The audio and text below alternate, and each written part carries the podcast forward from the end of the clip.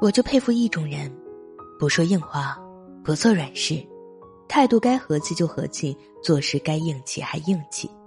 善良的人往往容易相信别人的善良，并因此低估了恶人存在并且作恶的可能性。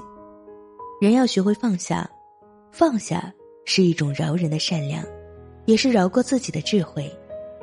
年轻的时候，爱上什么都不为过。成熟了以后，放弃什么都可以理解。